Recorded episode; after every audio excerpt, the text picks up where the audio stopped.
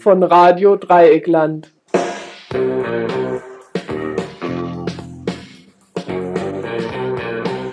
Ihr hört das Tagesinfo vom 23. Juni 1992. Man treffe sich im Leben immer zweimal, meinte Bertie Fox und unterstrich damit zumindest seine Absicht, noch etwas länger zu leben. Die Holländer wird der kleine Bissige so schnell jedenfalls nicht wieder treffen, dafür traf uns ein anderer Weltmann mit Biss gleich zweimal. Enno von Löwenstein mit einem sauberen 2 zu 0 sozusagen. Ende letzte Woche bekam er noch vom Berliner Kammergericht Recht, die PDS eine Verbrecher respektive Mörderbande nennen zu dürfen, wobei zweiteres vermutlich ersteres mit einschließt und zwingt heuer auch noch den guten Kremlitzer zu einem peinlichen Selbsttor. Der kram doch tatsächlich in der neuesten Konkret so tief im Urschlamm seiner klassischen Bildung, bis er dem guten Enno von Löwenstein nachweisen kann, dass dieser zutiefst, zumindest zutiefst inhumanistisch ist. Satir käme nämlich nicht von Satyr, dem Begleiter des griechischen Weingottes Dionysos, wie der Baron Enno Weiland zu sagen pflegte, sondern vielmehr vom lateinischen Satura, also von volle Schüssel. Na, und wenn sich da nicht eine Traumpaarung geradezu zweier randvoller Schüsseln ergeben hat, hoffentlich geht das ohne einen Sprung in derselben aus, auch beim zweiten Aufeinandertreffen. Die Dispute des heutigen Dienstagsinfos werden da zweifellos pedestrer Natur sein. Eine einfache Freistoßvariante sozusagen, aber die trifft ja auch manchmal zweimal der Ablauf. Eine Mauer durch die französische Bauern in Form von Blockaden, Proteste gegen die EG-Politik. Viel Anlauf und damit viel Schwung besorgen die Medien den zunehmenden Rassismus in der BRD. Untersuchung der Duisburger Diskurswerkstatt zum Rassismus in unseren Zeitungen. Ein Schuss schien die südafrikanischen Apartheidsfreunde schon immer zu haben. Nach den Massakern am Wochenende sind jetzt die Verhandlungen um Abschaffung der Apartheid wieder unendlich viel schwieriger geworden. Ein Eigentor könnten die vorgezogenen Wahlen für die Regierung Schamir in Israel werden. Was sich dadurch aber wirklich verändern würde, bleibt abzuwarten. Tumulte. Schon vorher bei unseren unsortierten Kurzmeldungen und bei euren Anrufen unter der Nummer 31028 Freiburg 31028.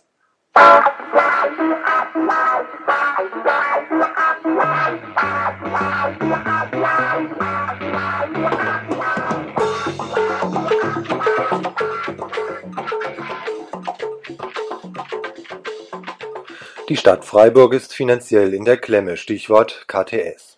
Dass dies so ist, wird auch heute wieder deutlich, wo uns die Nachricht erreicht, dass sich die für Stadtplanung zuständigen Dezernenten samt ihrem Boss, dem OB Böhme, ganz außerordentlich darüber freuen, dass sie Investoren gefunden haben, die bereit sind, sich von einem ganz, sie von einem ganz ungemütlichen finanziellen Brocken zu befreien. Und dies im Freiburger Stadtteil in Planung, dem Rieselfeld. Dort, so eben diese Planungen, sollen zu einem ganz erklecklichen Teil Sozialwohnungen entstehen, was für die Stadt allerdings bedeutet, dass aus jenen Grundstücksflächen kaum Geld zu machen ist. Sehr erfreulich vor diesem Hintergrund, dass sich ein Investor gefunden hat, der ganz normal kaufen und dann auch noch so irgendwie billigen Wohnraum schaffen will dieses scheinbare Wunder vollbringt die Zusatzversorgungskasse des Baugewerbes, eine Quasi-Rentenversicherung, die die Gewerkschaft Bausteine Erden gemeinsam mit ihrem politischen Gegner, der Bauwirtschaft, betreibt. In der Pressekonferenz heute saßen Bauwirtschaft und Gewerkschaftsspitze einträchtig nebeneinander und freuten sich gemeinsam mit der Stadtverwaltung über den geplanten Deal. Schade nur, dass die Investoren lediglich von irgendwie preisgünstigen Mietwohnungen sprechen jedoch weder Zahlen nennen noch wirklichen Sozialwohnungsbau vorhaben. Eine Pressemitteilung des Stadtteilbüros Weingarten. Müssen wir das so hinnehmen, war die Frage der Mieterinnen und Mieter der Kreuzinger Straße 6 bis 16, als sie letzte Woche eine Mieterhöhung, ein Schreiben dazu der Siedlungsgesellschaft erhielten. Darin wurde eine Erhöhung um 90 D-Mark zum 1. Juli angekündigt. Nein, war das Ergebnis eines Treffens am Mittwoch, dem 17. Juni im Stadtteilbüro. Nein, aus mehreren Gründen. Die Siedlungsgesellschaft begründet die Erhöhung mit der ortsüblichen Vergleichsmiete, belegt dies aber nicht. Das Mieterhöhungsgesetz schreibt dies aber vor, entweder durch ein Sachverständigengutachten oder durch den Verweis auf vergleichbare Wohnungen. Außerdem muss der Mieter oder die Mieterin mehr Zeit gelassen werden, die Mieterhöhung zu prüfen und gegebenenfalls abzulehnen. Erst drei Monate nach Ankündigung wird die Mieterhöhung fällig und nicht, wie von der Siedlungsgesellschaft gefordert, bereits nach zwei Wochen. Dass die Mieterhöhung für alle Wohnungen unabhängig von der Quadratmeterzahl 90 D-Mark betragen soll, ist den Bewohnenden völlig unverständlich. Die Wohnungen in Weingarten Ost sind sanierungsbedürftig, das ist allseits bekannt und anerkannt. Erst letzten Dienstag hat sich der Gemeinderat nochmals für die Sanierung ausgesprochen. Jetzt sollen die Mieten erhöht werden, bevor mit der Sanierung überhaupt nur begonnen wurde. Und das, obwohl die Mieter und Mieterinnen hier verglichen mit anderen Wohnungen der Siedlungsgesellschaft sowieso schon Spitzenmieten zahlen. Protest dagegen vom Stadtteilbüro Weingarten.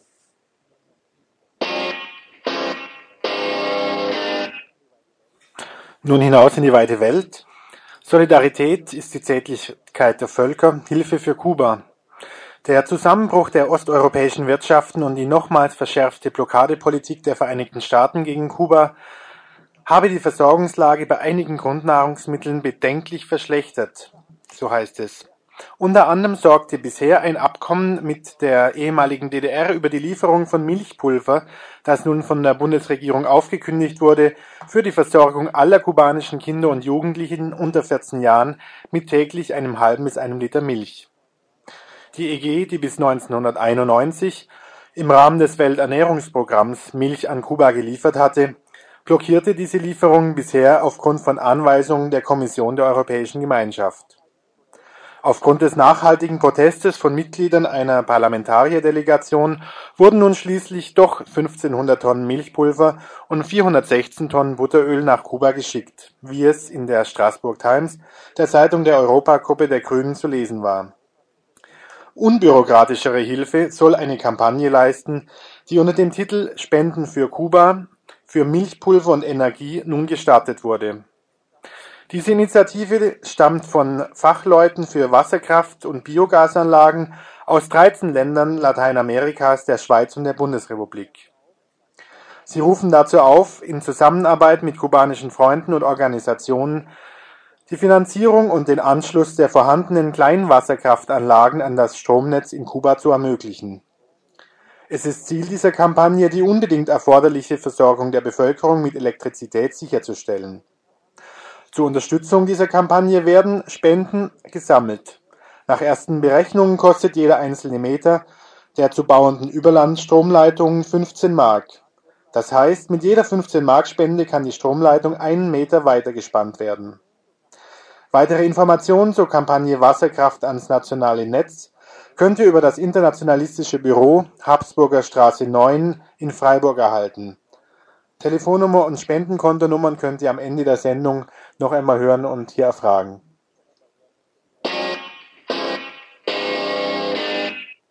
Ganz kurz vor der Sendung erreicht uns hier noch ein Anruf von einem Menschen, der direkt aus Hamburg zurückgekehrt ist, von dort die Nachricht mitgebracht hat, dass eine der Wohnungen in der Hafenstraße wohl unmittelbar vor einer Räumung, wohl für morgen ist es angedroht, steht. Du hast einen kleinen Beitrag vorbereitet. Ähm, wie sieht's denn da aus? Was ist denn da geplant? Ja, morgen wird sie vielleicht wieder durch die Medien geistern, die Hafenstraße in Hamburg. Und wenn dann von Gewalttätigkeiten und Chaoten geredet wird, dann haben Ober Oberbürgermeister Foscherau und die Wohnungsgesellschaft Hafenrand GmbH zur Hälfte ihr Ziel erreicht. Die letzten zwei Jahre schien Ruhe eingekehrt um die Häuser am Hafen. Gekämpft wurde dennoch, und zwar in den Gerichtssälen. Nun wird eine von mehreren Räumungsklagen der Hafenrand GmbH bestätigt. Grund: Die Wohnung hatte nur einen sogenannten Gewerbemietvertrag. Mittwoch früh werden also die Bullen im Hafen auftauchen, um vier BewohnerInnen auf die Straße zu setzen. Mittwoch früh wird in der Hafenstraße deswegen Volksfrühstück vor dem betreffenden Haus sein. Die Leute von der Hafenstraße werden die Taktik des Isolierens Einzelner auf jeden Fall nicht hinnehmen.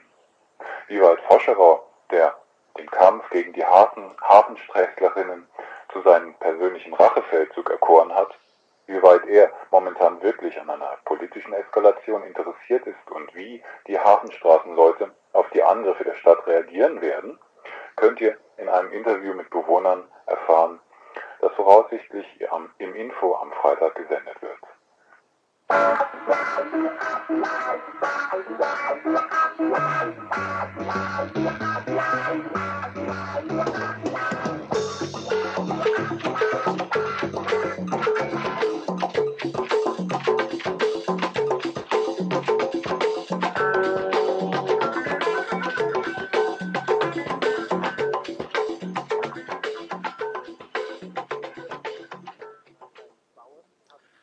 Frankreichs Bauern haben die Schnauze von Europa voll.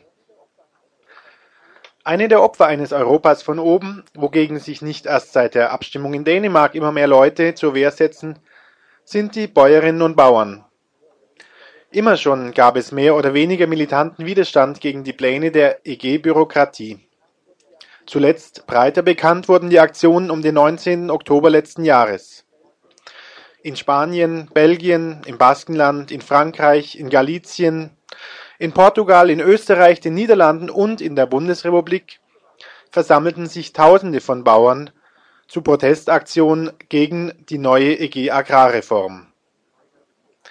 Zugunsten einer industriellen Agrar- und Lebensmittelproduktion wird die Existenz von Tausenden von Bauern und damit oft auch das ökologische Gleichgewicht ganzer Regionen hierbei gefährdet. Von ihren traditionellen Verbänden fühlen sich heute viele Bauerinnen, Bäuerinnen und Bauern alleingelassen oder aber missverstanden. Sie beginnen sich eigene Organisationen aufzubauen, die von den Regierungen unabhängiger zu agieren bereit sind. Beispiele dafür sind die bundesdeutsche Arbeitsgemeinschaft bäuerlicher Landwirtschaft oder die französische Coordination Rurale, die zurzeit, weitgehend unbeachtet von der bundesdeutschen Öffentlichkeit, groß angelegte Protestaktionen mit Blockaden und Straßensperren in ganz Frankreich durchführt. Letzte Woche war der Südwesten Frankreichs dran. Annie Morin, Pressesprecherin der Coordination Rurale, gibt uns einen kurzen Bericht von den Aktionen. Bon, alors écoutez, la semaine dernière, il y a eu effectivement euh, euh des actions sur. Euh, Letzte Woche gab es in vielen Departements in Frankreich Aktionen. Diese Bewegung ging aus vom Südwesten Frankreichs. Es gab Straßensperren in vielen Departements. Die Städte Toulouse und Foix. Dann ging es weiter im Westen, Charente und darüber. Für uns war es wichtig zu zeigen, dass wir präsent sind vor Ort, dass sich die Bevölkerung der Städte bewusst wird, dass dies keine Laune von uns ist, dass, es ein, enorm, dass ein enormes Problem besteht und dass dieses Problem die Städte voll betreffen wird, wenn sich für die Bauern und Bäuerinnen nichts bewegt. c'est avant tout euh, montrer notre présence sur le terrain et à l'abord des villes pour que la population ait bien conscience que nous ne sommes pas, euh, que c'est pas un caprice, hein, qu'il y a un problème énorme et que ce problème va toucher les villes euh, de plein fouet si, si on ne bouge pas, si on ne fait rien pour les agriculteurs. Ein entscheidender Kritikpunkt aller europäischen Bauernproteste ist die von oben oktroyierte Preisgestaltung, die weder mit einem reellen Marktgeschehen noch mit einer realen Kostensituation in irgendeinem Zusammenhang noch steht. Für den Kauf eines Mähdreschers muss ein französischer Bauer oder Bäuerin heute zehnmal so viel Weizen bezahlen wie noch 1956. Andererseits kam 1960 ein EG-Funktionär noch auf 115 Bauern, teilen sich heute nur noch 31 Bauern und Bäuerinnen die Kosten eines Agrarbürokraten. Écoutez, ce, ce que l'on, enfin, je crois que le, le reproche euh, le, le, le plus global, hein, c'est que d'abord cette, cette réforme de la politique commune a été imposée sans concertation avec les Ich denke, der Hauptvorwurf ist, dass diese Agrarreform aufoktroyiert wird, ohne die Ministerbeteiligung der bäuerlichen Welt. Dies ist eine Reform, die durch Technokraten zusammengeschustert wurde und in keinster Weise durch die unmittelbar Betroffenen, die mit der täglichen wirtschaftlichen Situation konfrontiert sind. Wir meinen, dass die grundsätzlichen Probleme durch diese Reform nicht angegangen werden. Sie ist untragbar und wird schrecklich teuer zu stehen kommen. et que en fait c'est quelque chose qui est intenable parce qu'en plus elle va coûter affreusement cher. Die Koordination Rural fordert daher die Zurücknahme der Agrarreformpläne und Neuverhandlungen mit den Betroffenen. Außerdem eine Rente für die Bauern und ihre Ehefrauen und übergangsweise will sie eine Neuangleichung der Preise von 1991 rückwirkend auf das Niveau von 1990 plus 10 Prozent. Unter anderem wird für Bauern und Bäuerinnen in finanziellen Schwierigkeiten auch ein Moratorium für die Schuldenrückzahlung gefordert. Heute nun stand als Ausweitung der bäuerlichen Protestaktionen die Sperrung und Blockade der Hauptstadt selbst Paris auf der Tagesordnung.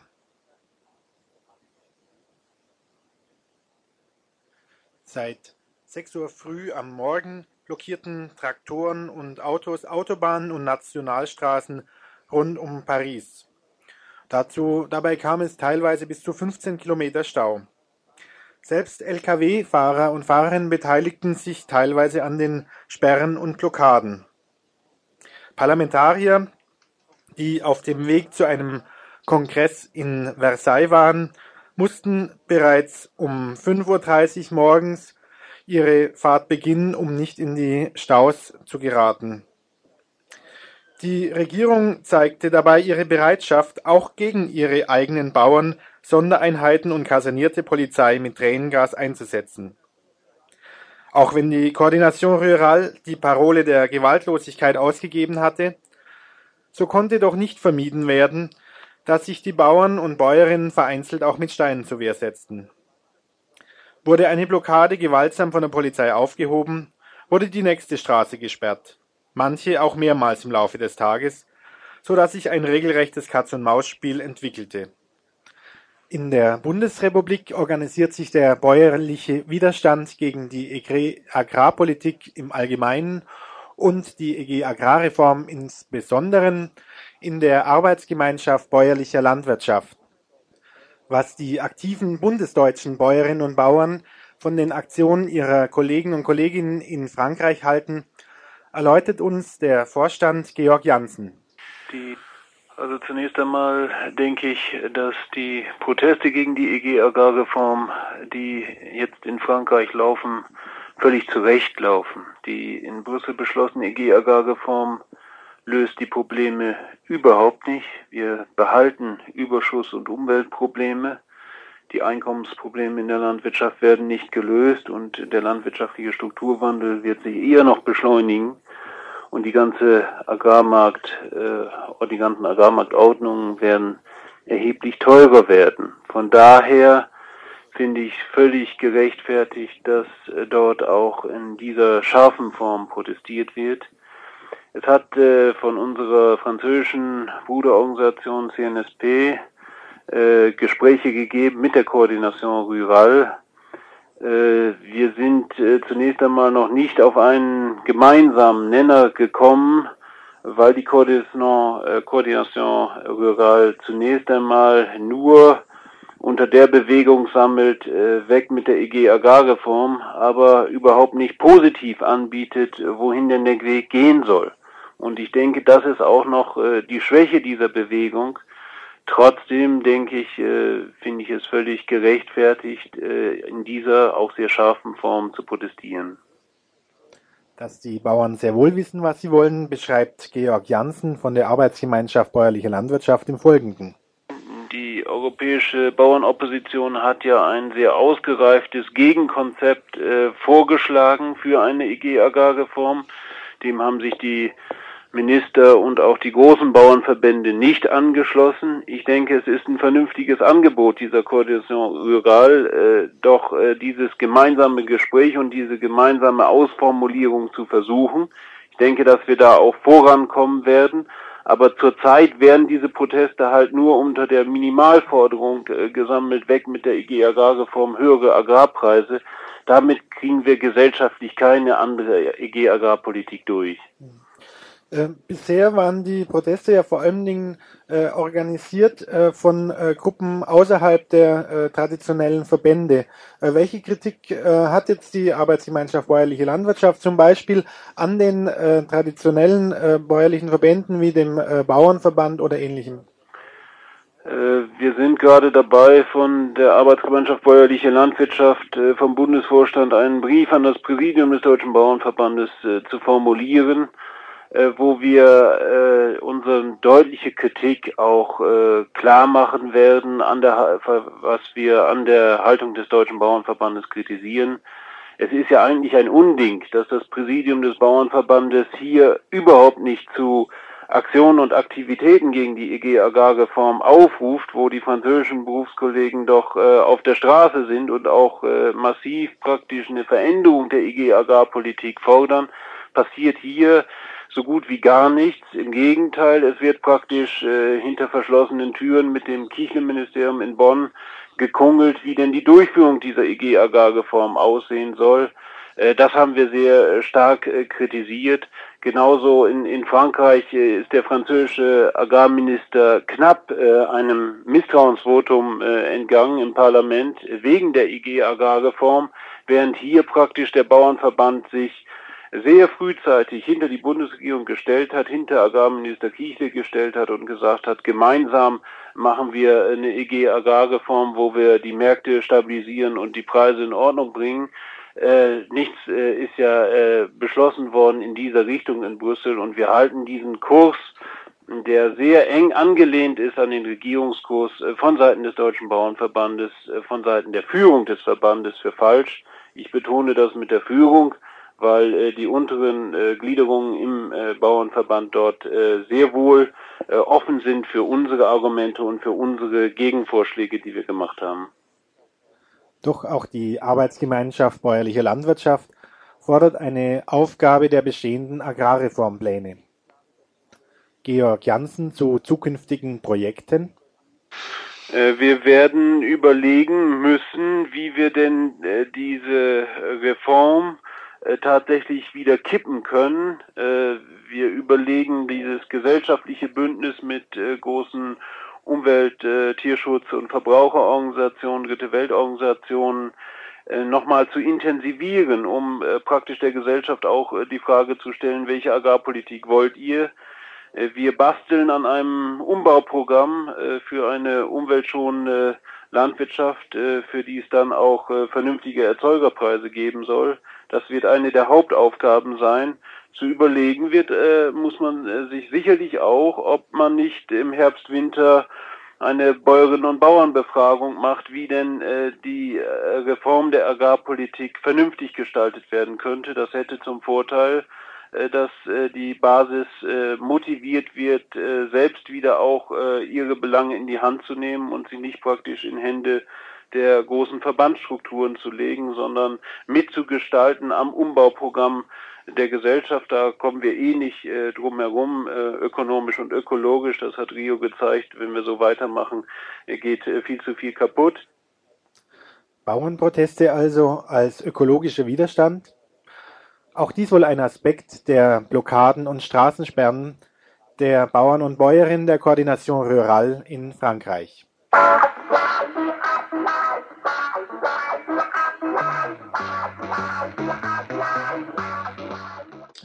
Heute Abend, genau genommen in anderthalb Stunden, wird Frau Dr. Ude Gerhard zu Rassismus in den Medien sprechen. Sie selbst ist Mitarbeiterin der Diskurswerkstatt in Duisburg, recht ähnlich, aber nicht identisch mit dem Duisburger Institut für Sprach- und Sozialforschung. Die Mitarbeitenden der Diskurswerkstatt, Soziologinnen, Literaturwissenschaftler, aber auch Pädagoginnen, stützen sich theoretisch hauptsächlich auf Foucault, werten praktisch Medien in ihrer Berichterstattung über aktuelle politische Themen aus. Ein Schwerpunkt des letzten Jahres war die Arbeit zu Rassismus, mit dem Ergebnis, dass die Art der Berichterstattung hier in der BRD ganz klar Einfluss auf die rassistischen Pogrome hat. Ute Gerhard machte diese Wirkung von Medien heute Morgen in einem kurzen Telefongespräch an der Verwendung des Begriffs Asylant deutlich. Ja, also wenn man sich die Entwicklung der gesamten Debatte anguckt um Flüchtlinge in der Bundesrepublik, dann kann man sagen, dass es nicht irgendwie so das Gleiche ist, wenn man sagt Asylant und Flüchtlinge, weil es eben bis in den äh, 70er Jahren in den Medien eben nur Flüchtlinge gab. Und auf einmal tauchte dann das zusätzliche Wort Asylant auf und da konnte man meiner Meinung nach dann ziemlich schnell erkennen, dass sich quasi so eine Zweiteilung ergab. Es gab weiterhin Flüchtlinge, das waren wirklich hilfsbedürftige Menschen, da, damals zum größten Teil Menschen aus Ostblockländern. Und daneben gab es die Asylanten, das waren zum größten Teil Menschen aus der dritten Welt. Und schon, denke ich, diese Verwendungsweise zeigt, dass das eben nicht so das Gleiche ist, wenn man von Flüchtlingen oder von Asylanten spricht. Noch dazu kann man wohl davon ausgehen, dass es eben diese Endung ant im Deutschen, vor allen Dingen so umgangssprachlich, doch dazu tendiert, dass damit so etwas negativere Typen gekennzeichnet werden. Da gibt es ja genug Beispiele eben Bummelland, Simulanten oder natürlich auch für uns das ganz bekannte Sympathisant zum Beispiel aus den 70er Jahren, was ja quasi immer negativ akzentuiert war. Mhm. Das ist dieser eine Punkt, den Sie da rausarbeiten. Und wenn ich das richtig sehe, wird ja dieser Begriff Asylant also nicht jetzt etwa nur von der Bildzeitung, sondern natürlich bis hin zu Spiegel oder Zeit verwandt. Das andere, und das hatten wir, glaube ich, auch schon mal in unserer ähm, Rezension dieser neuen Studie der Dies, was Sie auch rausarbeiten, ist dann die Verknüpfung von Flüchtlingen oder Asylanten mit äh, bestimmten Symboliken. Können Sie das nochmal verdeutlichen, um was es dabei geht? Ja, also Symbol kann man ganz allgemein vielleicht sagen, Bilder, die noch einen zusätzlichen Sinn transportieren, vielleicht ganz einfach. Und da, also gerade wenn man sich die gesamte Debatte um die Flüchtlinge und Einwanderer eben seit dem Sommer 91 anguckt, hagelt es, kann man dann eben auch nur symbolisch sagen, von ganz bestimmten Bildern, nämlich eben von den Fluten, die auf uns einströmen, gegen die man dann Dämme bauen muss und so weiter. Oder von Invasionen, von Einfallstoren. Und ich denke, dass gerade diese Bilder, diese andauernde Verwendung ganz bestimmter solcher Bilder einen großen Anteil an der Stimmung, die daraufhin in der Bundesrepublik entstanden ist, haben. Weil nämlich, ich meine, das wird ja ziemlich deutlich bei solchem Bild wie Flut, gegen die man unbedingt einen Damm bauen muss, weil sonst geht man eben unter. Solche Bilder also Bedrohungssituationen aufbauen. Und die dann natürlich auf die Situation Flüchtlinge im Gegensatz zu BRD-Bevölkerung übertragen werden, ganz einfach. Also dann ist davon auszugehen, dass, was weiß ich, wenn die Presse da mit objektiven Zahlen arbeiten würde, ähm, dass das nochmal einen ganz anderen Effekt hätte, wie diese Bilder, mit denen mehr transportiert würde. Ja, wenn man sich dann die Zahlen, ich meine, man muss ja nun sagen, dass quasi gerade im Sommer 91 immer wieder Zahlen und Statistiken genannt wurden. Wenn man die sich jetzt genauer anguckt, diese Darstellung in Schaubildern und so weiter, da wird gerade daran auch deutlich, dass diese Zahlen automatisch oder ziemlich schnell auch immer wieder mit solchen Bildern schon verknüpft wurden. Also in Schaubildern, die wurden dann unterlegt mit Fotos von solch, von einer etwas wimmelnden Menschenmasse und so weiter. Und da denke ich, dass dann quasi diese Zahlen auch sofort in dem Kontext wahrgenommen wurden. Und erst diese Zahlen, also 200.000, wie sie immer genannt wurden, durch diese Verwendung dann auch zum Zeichen einer solchen Katastrophe überhaupt werden konnten. Sie haben diesen Artikel in der Frankfurter Rundschau Oktober letzten Jahres geschrieben, haben jetzt auch nochmal Bezug genommen auf ein für Sie deutliches Ansteigen äh, von einer bestimmten Aggressivität in der Medienberichterstattung im Sommer 91. Wie würden Sie denn das jetzt im letzten Dreivierteljahr bezeichnen? Hat sich da das wieder etwas beruhigt? Ist es gleich geblieben?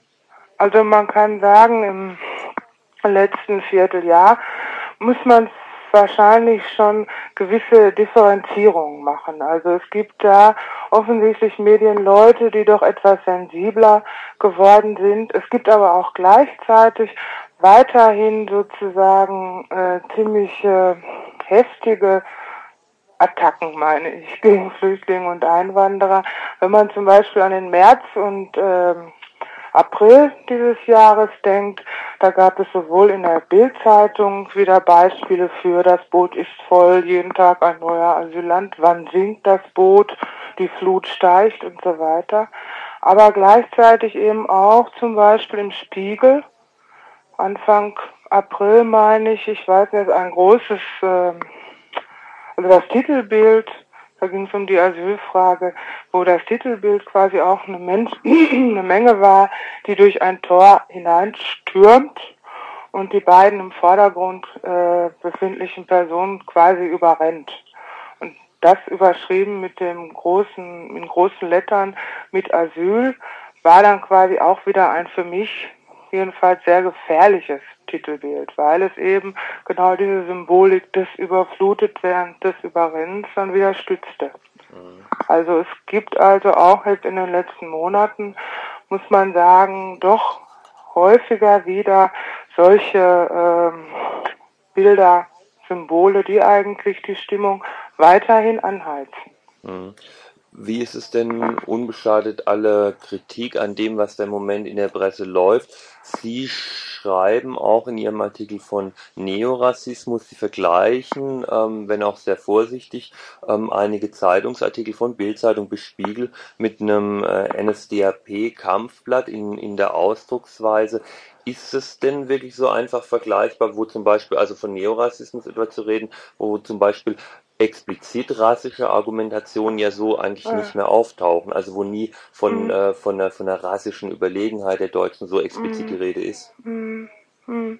Ja, ich meine, es gibt da natürlich sehr äh, wichtige Unterschiede und ich denke, die muss man auch unterstreichen, also zwischen, äh, wie Sie das ja jetzt auch gemacht haben, ähm, zwischen dem, was man im Moment so ist, kennzeichnet das als Neorassismus, sprich also Stichwort Republikaner zum Beispiel, die natürlich nicht mit Rasse argumentieren, sondern mit Kulturkreis, Ethnie, wie es immer so schön heißt.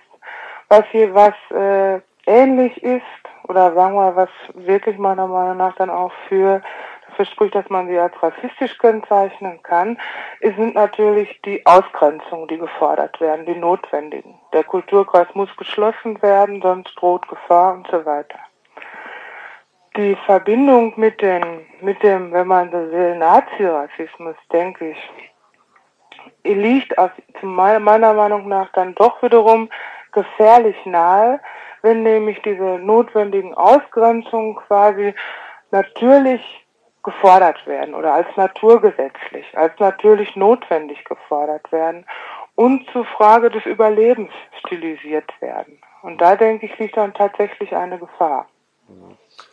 Wenn ich mir nochmal diese Studie der DIS vergegenwärtige und ihren Schluss, Ah. da sind sie an einem Punkt wahrscheinlich relativ ähnlich, dass auch diese DIS-Studie sehr stark diese Innen, dieses Innen-Außen-Denken, wir, Ja. die anderen innerhalb der Symbolik äh, in Frage Mhm. stellen, aber dann Mhm. ein bisschen zu dem hilflosen Appell kommen, dass das Positive, was in deren Interviews auch, auch aufgezeigt werden konnte oder aufgezeigt werden sollte, dass daran irgendwie eine, eine antirassistische Position sich hier in der Bundesrepublik abarbeiten könnte. Wo sehen Sie denn, also mir kam das damals ganz offen gestanden, ein bisschen hilflos vor, auch in der Mhm. Frage jetzt, wie damit umgehen. Wo, Mhm. wo würden Sie denn Ansatzpunkte sehen, wo eine antirassistische Arbeit ansetzen sollte? Mhm. Ja, ich denke zumindest, also was Sie auch gesagt haben, dass quasi jetzt so eine Vorstellung von einer notwendigen Abgrenzung entstanden ist, also über diese Symbole zum Beispiel, dieses Innen-Außen, das Außen ist gefährlich und so weiter,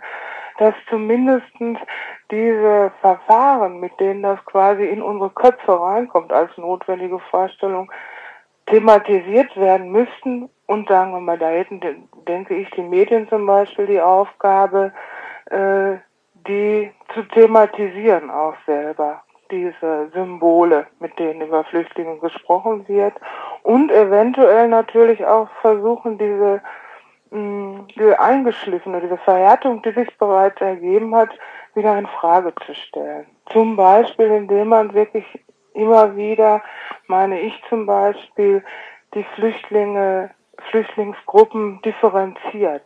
Nie äh, wieder diese anonyme Masse zum Beispiel beschreibt. Dass man wirklich ganz konkret die Flüchtlingsgruppen äh, beschreibt, die Fluchtursachen und so weiter.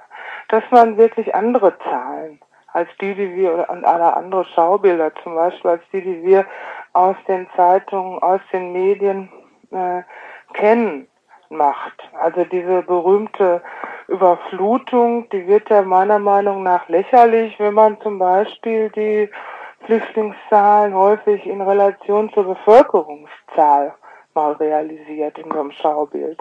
Das sind ja minimal dann. Ne? Und das wären zum Beispiel Sachen. Natürlich denke ich, sind da auch ganz wichtig direkt politische äh, Maßnahmen, wie sie jetzt im Moment ja auch laufen, zumindest hier in Nord Nordrhein-Westfalen mit einer ziemlichen Vehemenz, die Einrichtung dieser riesigen Sammellager, die natürlich quasi mit ihren Grenzen, Zäunen und so weiter diese symbolische Grenze, die schon da ist, noch ungeheuer verstärken. Ich meine, diese Maßnahmen gilt es natürlich zu kritisieren und da gibt es natürlich auch eine Aufgabe, denke ich, für viele Initiativen und Gruppen auch diese Grenzen, die da wieder neu entstehen, auch konkret zu überschreiten. Das heißt also einen Kontakt herzustellen zwischen den Flüchtlingen und zwischen den Bevölkerungen. Im Rahmen der landesweiten Aktionswoche gegen genau solche Internierungslager wird Ute Gerhard heute Abend um 20 Uhr in der Stadtbibliothek in Freiburg am Münsterplatz auf Einladung des Ausländerbeirates und der IG Medien zu hören sein. Die Dokumentation ihrer Arbeit ist auch schriftlich über die Diskurswerkstatt in Duisburg zu beziehen. Ihr hört das Tagesinfo vom 23. Juni 1992.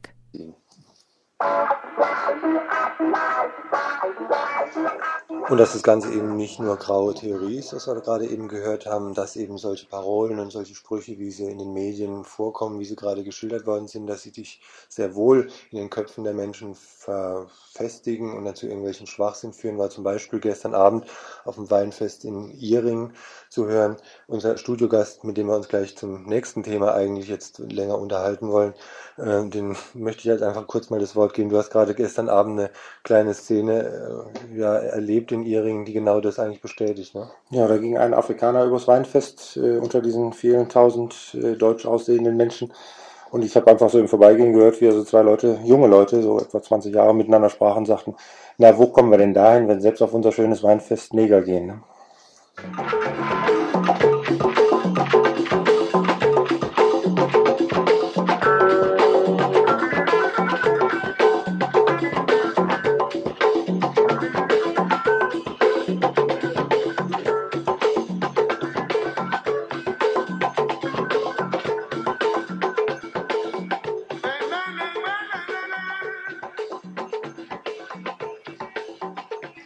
Ja, und genau an die Herkunftsländer dieser sogenannten Neger, da wollen wir uns jetzt genau im Geiste hinbewegen nach Südafrika.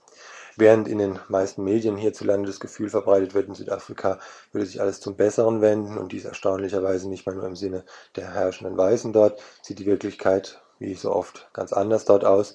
Der ANC derzeit keineswegs mehr fundamental oppositionell, sondern ganz im Gegenteil mit konstruktiven Beiträgen beim Aufbau des südafrikanischen modernisierten Staates bei der Hand. Dieser ANC weist darauf hin, dass in der dreijährigen Herrschaft de Klerks mehr Menschen zu Tode gekommen sind als in 40 Jahren Apartheidsherrschaft zuvor. Diese Situation eskalierte vergangene Woche. 200 Bewohner einer Barackensiedlung griffen schwer bewaffnet die Schwarzensiedlung Boy Patong, 80 Kilometer südlich von Johannesburg an. 40 Menschen wurden in dieser Nacht umgebracht. Die Brutalität in jener Nacht fand kaum Grenzen. Im Gespräch jetzt wollen wir uns mit dir, Peter Schröder von der Südafrika-Gruppe hier in Freiburg und eben gerade auch zurückgekehrt aus Südafrika. Vielleicht jetzt zu Beginn mal ein paar Gedanken machen zur politischen Situation jetzt ganz grundsätzlich in Südafrika, wo ja Veränderungen eben anstehen. Was ist denn, wie ist denn zum Beispiel dieser Zeitrahmen jetzt gesteckt? Der ANC hat ja einen Vorschlagsentwurf gemacht, wie dieser Übergang zu einem moderneren, jetzt sagen wir mal, ich vermute mal in einem moderner im Sinne eines hiesigen repräsentativ-demokratischen Staates, wie dieser Übergang weg von dem Apartheidsstaat zu einem solchen unter hiesigen, nach hiesigen Kriterien demokratischen Staat, wie das laufen soll. Vielleicht kannst du das ja so kurz mal nochmal schildern, was da im Moment in der Planung ist und was auch schon gelaufen ist. Die echten Verhandlungen haben ja angefangen im Dezember letzten Jahres und haben jetzt eine Fortsetzung gefunden am 15. und 16. Mai mit CODESA 2, also die, der Konvent oder der Kongress für ein demokratisches Südafrika. CODESA 2 ist eigentlich komplett gescheitert, kann man sagen. Die Verhandlungen sind eigentlich nach zwei Tagen ohne ein fassbares Ergebnis abgebrochen worden. Es ist eine Gruppe gebildet worden, die den weiteren Prozess jetzt beobachten und koordinieren soll, speziell die Arbeit in diesen verschiedenen Arbeitsgruppen von Godesa. Da sind ja insgesamt 19 Parteien und Gruppen verschiedenster Art, auch die Homeland-Regierung vertreten bei Codessa und eben als Hauptoppositionspartner vielleicht die Regierung, Nationalpartei und der ANC, beziehungsweise die, die Kommunistische Partei. Ähm, die sind äh, nicht offiziell abgebrochen worden, aber die Meinung beim ANC ist doch ganz eindeutig.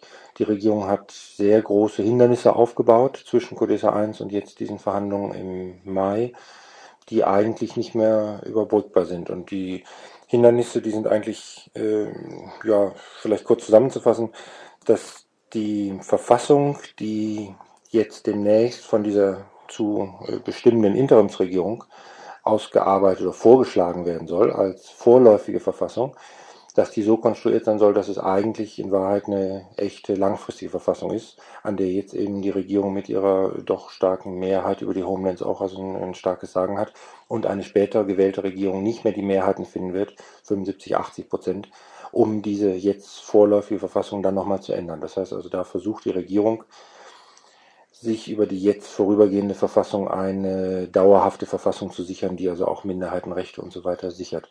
Der zweite Punkt vielleicht wäre ein Senat, der von der Regierung vorgeschlagen wurde, äh, als zweite Kammer sozusagen, neben einer gewählten Volksvertretung eben eine bestimmte zweite Kammer, die ein Vetorecht hat bei allen Entscheidungen, äh, wo zum Beispiel überrepräsentiert, also auch die weiße Bevölkerungsminderheit äh, noch vertreten sein wird und die ganzen konservativen Gruppen auch, die dann ANC-Beschlüsse oder Mehrheitsbeschlüsse einer zukünftigen Regierung auch äh, blocken könnten. Das wären so vielleicht die zwei hauptgroßen Hindernisse für Codesa. Kommen denn die Sachen so weit vom Fleck, dass der ursprünglich geplante Zeitrahmen überhaupt noch einzuhalten ist? Ähm, der NC hat ja einen Zeitrahmen vorgeschlagen oder im Kopf, wo im Mai, spätestens im Juni 1993, also in genau einem Jahr, eine äh, frei gewählte Versammlung, eine sogenannte Nationalversammlung, dann über eine endgültige Verfassung demokratisch gewählt bestimmen kann und dann also eine, äh, das Ende der Apartheidsregierung sozusagen ausgerufen wird und eine neue frei gewählte Regierung anfangen kann zu arbeiten. Das scheint im Moment sehr unrealistisch. Äh, das verwundert mich allerdings nicht, wenn man de Klerk gehört hat beim Kongress der Nationalpartei im Dezember letzten Jahres, wo er ganz klar gesagt hat, dass also der Zeitrahmen der Regierung zwischen fünf und zehn Jahren geplant ist und eben es letzten Endes darum geht, also auch die Nationalpartei an der Macht zu halten, dann wundert das nicht, dass die also jetzt da auf Verzögerung spielen. Ne? Ist de Klerk selbst dann schon der Bremser oder würdest du eher sagen, dass es einfach rechte, rechtsradikale Kräfte in Südafrika sind, die ähm, natürlich als Weiße diesen Prozess jetzt bremsen wollen und de Klerk befindet sich da in, in der Zwickmühle. Wie würdest du das Ich sehe die Zwickmühle nicht mehr seit dem Referendum. Da hat ja doch äh, eine ziemlich große Mehrheit von weißen Wählern, es gab ja nur weiße Wähler da, hm, ganz klar gesagt, dass de Klerk weitermachen soll mit seinem sogenannten Reformprozess. Das heißt, er hat da also von rechts eigentlich ziemlich freie Hand im Die drohen Aber vielleicht, weil er, sich, weil er sich so moderat verhält. Mag sein, ja. Aber ich glaube nicht, dass er sich sehr nach rechts orientieren muss im Moment. Ich denke, das ist schon seine eigene Sache. Also ich habe ihm eigentlich nie besonders getraut und das bestätigt das eigentlich immer nur. Ne? Das ist ein Taktiker und äh, das Schlimme ist, dass er im Moment durch die ganze Welt reist, also jetzt zuletzt wieder in Japan und Australien, ich weiß nicht, wo er war, und überall wird er hoch gelobt als der Beender von Apartheid und in allen Geschichtsbüchern wird also zu lesen sein, er hat das Buch der Apartheid geschlossen. Und das ist Unsinn, das hat er einfach nicht getan bisher. Ne? Und er denkt im Moment auch überhaupt nicht daran, die Macht abzugeben. Ne? In welchem Zusammenhang sind denn diese Auseinandersetzungen, die ich eingangs schon mal kurz geschildert habe, von vergangener Woche zu sehen? Sind das dann, ähm, jetzt sage ich mal in Anführungszeichen, Randgruppen, die sowas machen? Oder ist das eine äh, Sache, die, sagen wir mal, von oben ja auch eingefädelt wird und bewusst eingesetzt wird, um eine rechte, eine weiße, eine Apartheidspolitik eben durchzusetzen. Das Massaker, äh, das haben die Leute, die betroffen waren in äh, Bulpatong ja wirklich selbst erkannt, als de Klerk ja zwei Tage später hingereist ist und den Leuten kondolieren wollte, die da umgekommen waren äh, haben die Leute ihn ja wirklich erfreulicherweise sehr schnell rausgeschmissen und ist also gerade so davongekommen. Und wenn da nicht so ein großes Polizeiaufgebot gewesen wäre, dann wäre er auch nicht mit heiler Haut rausgekommen. Die Leute haben erkannt, dass er persönlich und seine Regierung und seine Partei hinter diesem Massaker stecken. Die Augenzeugenberichte von dem Massaker, die ich gerade heute gekriegt habe, die sagen auch ganz eindeutig, dass da also die Inkata-Leute aus dem benachbarten Hostel, also da ist so ein, ein großes Stahlwerk in der Nähe, äh, dass die wieder von der Polizei dahin transportiert worden sind, dass die wieder von der Polizei bewaffnet worden sind, dass Polizeiautos da gesehen worden waren und dass auch weiße, uniformierte Leute bei diesem Massaker direkt beteiligt waren. Die versuchen sich zwar zu verstecken, aber immer wieder gibt es Augenzeugen, die also sehen, dass da eben auch Weiße beteiligt sind. Das sind direkte Regierungsaktionen und der Sinn der Sache ist, den ANC A zu schwächen, also einfach äh, bestimmte Persönlichkeiten vom ANC auszuschalten. Dazu gehört auch die Zahl der politischen Morde, die also in den letzten Monaten eigentlich noch höher geworden ist. Derzeit sind das sechs bis sieben politische Morde pro Tag. Das sind fast immer ANC-Leute, die umgebracht werden. Bei den Massakern im Moment geht es darum, zu zeigen und der Welt auch zu zeigen, dass der ANC für die Gewalttätigkeiten, die im Moment so wieder aufflammen, schuld ist. Das heißt, die Regierung versucht der Welt und, und auch den weißen Südafrika natürlich zu zeigen, Der ANC ruft zu Massenkampagnen auf. Sie rufen möglicherweise im August zum Generalstreik auf. Und schau da, was passiert. Gewalttätigkeiten überall. Und die Gewalt geht in diesem Fall ganz klar nachweisbar wieder von Inkatha, also einer von der Regierung unterstützten Gruppe der Schwarzen, äh, und eben auch von den Sicherheitskräften wieder aus. Was heißt das jetzt für die Zukunft, für die Politik zum Beispiel auch des ANC? Ihm ist ja zum Beispiel vorgeworfen worden, doch einen sehr moderaten Umgang mit der Regierung de Klerk, fast einen Schmusekurs gefahren zu haben, sage ich jetzt mal ganz grässlich. Heißt es, dass sich da jetzt wieder was ändern muss, um sagen wir, Konflikte zwischen einer engagierten Basis und einer ANC-Führung zu vermeiden? Oder wohin, denkst du, wird sich jetzt eine ANC-Politik entwickeln müssen?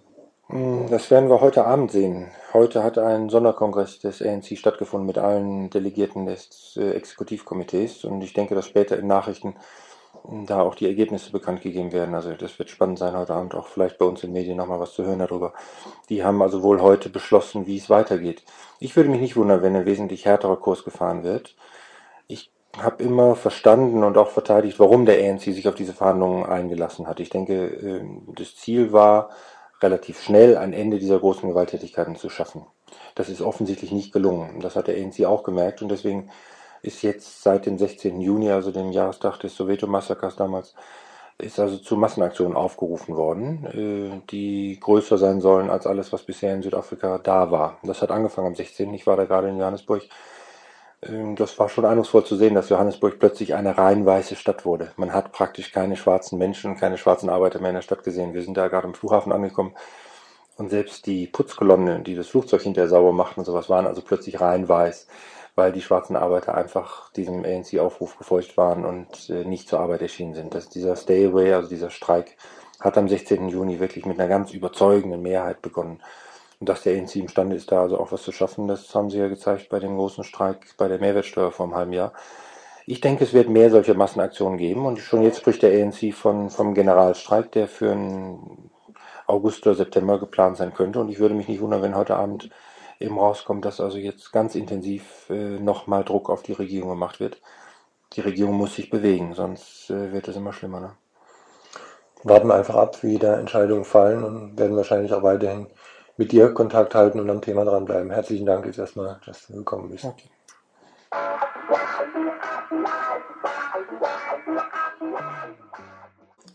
Eine andere Entscheidung fiel auch am heutigen Tag. Heute fanden in Israel Parlamentswahlen statt. Von der Regierung Shamir vorgezogen könnten sie fast zum klassischen Eigentor werden.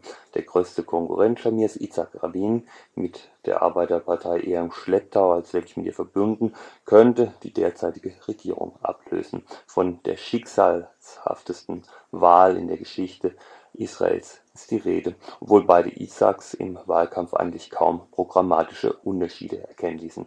Jörn Böhme, ehemals Israel-Beauftragter von Aktion Sühnezeichen, erklärte uns in einem Telefongespräch, worin denn die Geschichtsträchtigkeit dieser Wahlen dann liegt.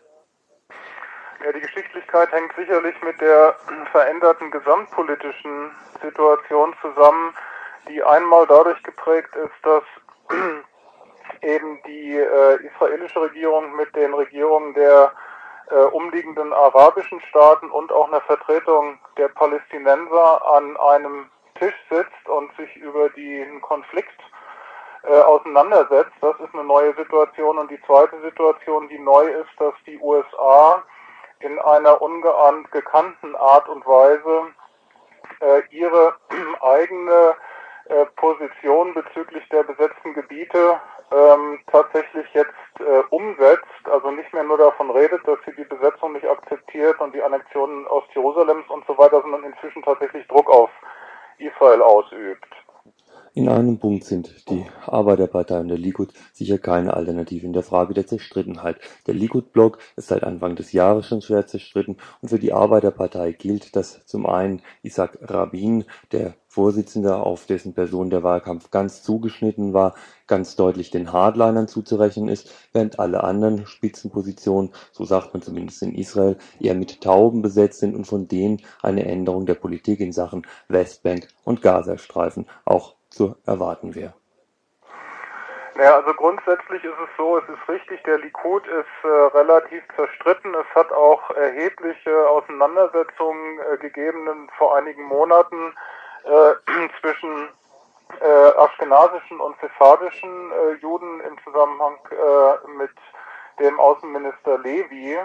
Und äh, es ist so, dass äh, die Arbeitspartei diesmal das erste Mal ihre Kandidaten und Kandidatinnenliste durch eine Urabstimmung unter den Mitgliedern hat zusammenstellen lassen. Und bei dieser Urabstimmung sind eine ganze Reihe von den äh, Leuten, die seit langem im israelischen Parlament saßen und eher zu den Falken gehörten, äh, ganz rausgeflogen oder auf hintere Listenpositionen gekommen, während unter die ersten zehn eine ganze Reihe von dezidiert äh, linken Leuten beziehungsweise politisch gesehen Tauben gekommen sind. Davon war allerdings im Wahlkampf offensichtlich nicht viel zu spüren, der ganz auf die Person von dem äh, Yitzhak Rabin abgestimmt war. Und äh, ich denke, das kann auch, äh, falls es der Arbeitspartei gelingt, die nächste Regierung zu bilden, äh, noch zu äh, Spannungen führen, weil äh, Yitzhak Rabin äh, ja deutlich sagt, dass er einerseits äh, nicht bereit ist, den Golan, äh, die Golanhöhen zurückzugeben äh, und andererseits in Bezug auf die Siedlungen auch unterscheidet zwischen politischen Siedlungen und äh, Siedlungen, die für die äh, Sicherheit äh, Israels aus strategischen Gründen Hm. wichtig sind. Ein Regierungswechsel in Israel scheint tatsächlich möglich zu sein. Meinungsumfragen sagen zumindest der Arbeitspartei deutliche Gewinne voraus. Auf der anderen Seite spielen von den 28 sonstigen Parteien, die entweder als Einzelparteien oder als Listen mit zum Wahlkampf antreten, spielt eigentlich im Wahlkampf bislang keine eine größere Rolle. Deswegen die Frage an Jörn Böhme, wie denn eine zukünftig andere Regierung in Israel aussehen könnte. Äh, naja, mit den Umfragen äh, muss man natürlich vorsichtig sein. Das haben zuletzt ja die Wahlen in Großbritannien gezeigt. Aber ich denke, nach äh, allem, was man bisher absehen kann, hat sich, äh, haben sich die Alternativen eigentlich auf zwei denkbare Szenarios reduziert. Äh, das eine Szenario ist, dass die Arbeitspartei zusammen mit äh, Meretz und einigen religiösen Parteien eine Koalition bildet. Meretz ist ein Zusammenschluss von drei äh, zionistischen Parteien, die alle dem israelischen Friedenslager zuzurechnen sind, also die relativ äh, klare Position in Bezug auf die äh, Rückgabe der Westbank und Verhandlungen mit PLO und so weiter haben. Äh, Das ist die eine Möglichkeit und die andere Möglichkeit wäre, dass es wiederum zu einer großen Koalition zwischen äh, dem Likud-Block und der Arbeitspartei kommt, äh, wobei das vor allen Dingen von linkeren Leuten als die äh, größte Katastrophe angesehen würde, wenn es dazu käme. Also ich denke, auch da ist dann wirklich ziemlich unklar, was das für den äh, sogenannten Friedensprozess heißen würde.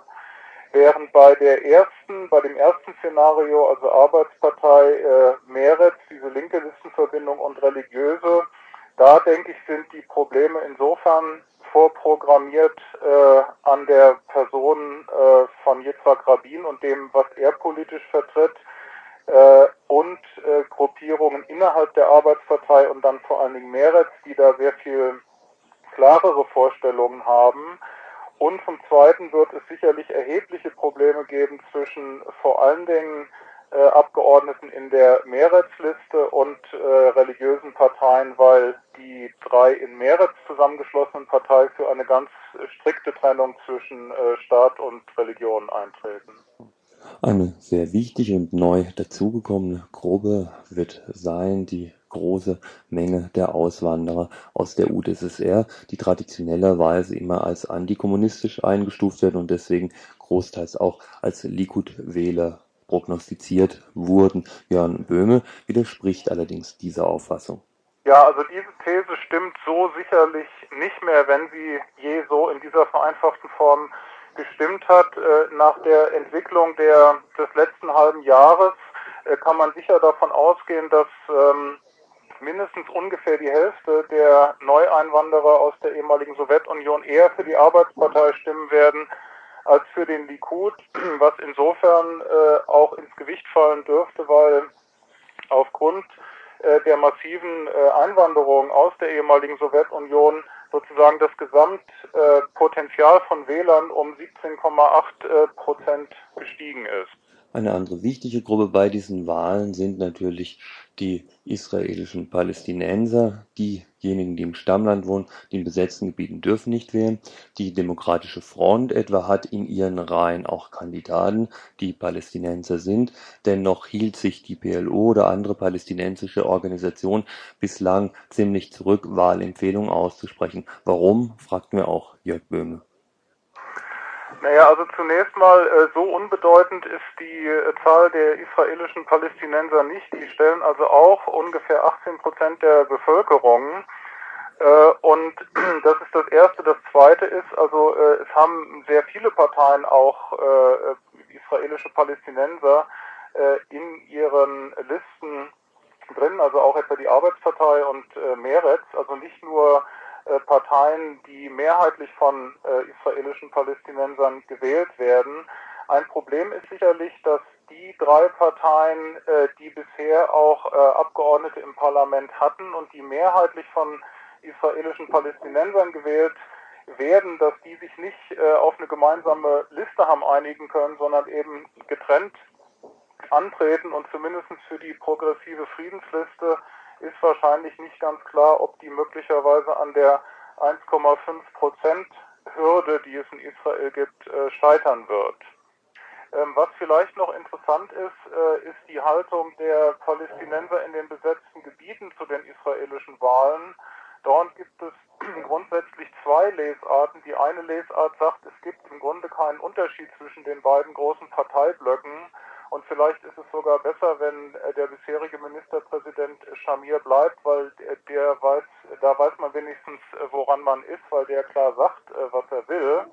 Während die andere Lesart, die offensichtlich auch von der Mehrheit der Bevölkerung nachvollzogen wird, geht in die Richtung, dass man zwar sehr genau weiß, dass der Kandidat der Arbeitspartei Rabin maßgeblich als Verteidigungsminister auch für die Niederschlagung der Intifada äh, verantwortlich war, dass es aber ja grundlegende Unterschiede in der Programmatik zwischen Likud und Arbeitspartei gibt, die es auszunutzen gilt und die vor allen Dingen die unterschiedliche Interpretation betrifft dessen, was mit dem Übergangsprozess für die äh, Westbank und den Gazastreifen gemeint ist. Für den Likud ist eben ganz klar, dass diese Übergangsphase praktisch die Endphase ist, während äh, da in der Programmatik der Arbeitspartei äh, größerer Spielraum für palästinensische Interessen ausgemacht wird. Ein Unterschied zwischen Likud und Arbeitspartei wurde jedenfalls im Wahlkampf mit dem billigen Slogan auch schon klar. Wohnbau, Arbeitsprogramm und Bildung, das sind Probleme für Bürokraten. Hier geht es um Überleben oder Nicht-Überleben, hat der Likud auf seine Fahnen als Antwort auf die Arbeitspartei geschrieben. Dennoch würde Jörn Böhme Israel und die Wahlen dort nicht nur als ein Land sehen, das sich im Krieg befindet, so oder so.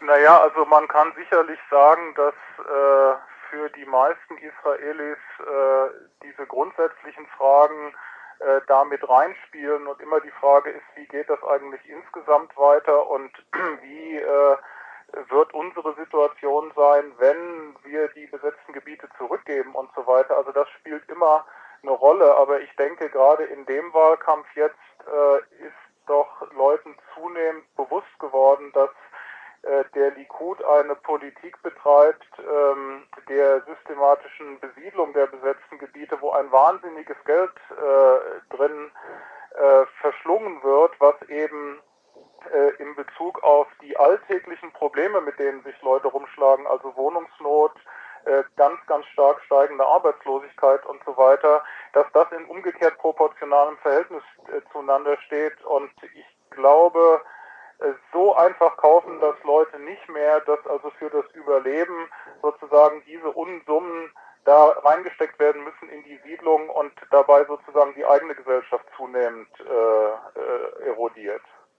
Doch egal, ob dies zu großen politischen Änderungen in Israel führen wird oder nicht, für Jörn Böhme, früherer Beauftragter von Aktion Sühnezeichen mit vielen Kontakten zu Oppositionsgruppen in Israel, bleibt eins klar, selbst wenn sich jetzt die Regierung umbilden wird und wenn damit auch ganz andere Verhandlungspartner für die Verhandlungen im sogenannten Friedensprozess zur Verfügung ständen, wird sich grundsätzlich nicht alles sofort ändern können. Die äh, bilateralen Gespräche sollen ja im Herbst wieder aufgenommen werden und wenn es tatsächlich zu einer Koalition aus Arbeitspartei Meretz und äh, einigen religiösen Parteien äh, kommen würde, dann äh, würde natürlich äh, dort wahrscheinlich eine relativ andere Delegation mit auch relativ äh, anderen Positionen vertreten sein. Ähm, was man aber nicht dahingehend interpretieren sollte, dass nun äh, der Friedensprozess sowohl auf bilateraler wie auf multilateraler Ebene äh, ganz furchtbar schnell vorangehen äh, wird, weil auch unter so einer neuen Regierung äh, sicherlich noch äh, jede Menge, Menge Punkte da wären, wo es also noch äh, ziemlich viel Zeit dauern dürfte, bevor man da wirklich zu Ergebnissen kommt. Alleine wenn man sich die Golanhöhen an, ansieht oder äh, auch die Frage, was mit Ostjerusalem passieren wird äh, oder eben auch die Frage, äh, was, was mit den Siedlungen passieren wird.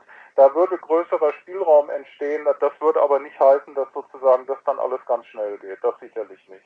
Ihr hört das Tagesinfo vom 23. Juni 1992.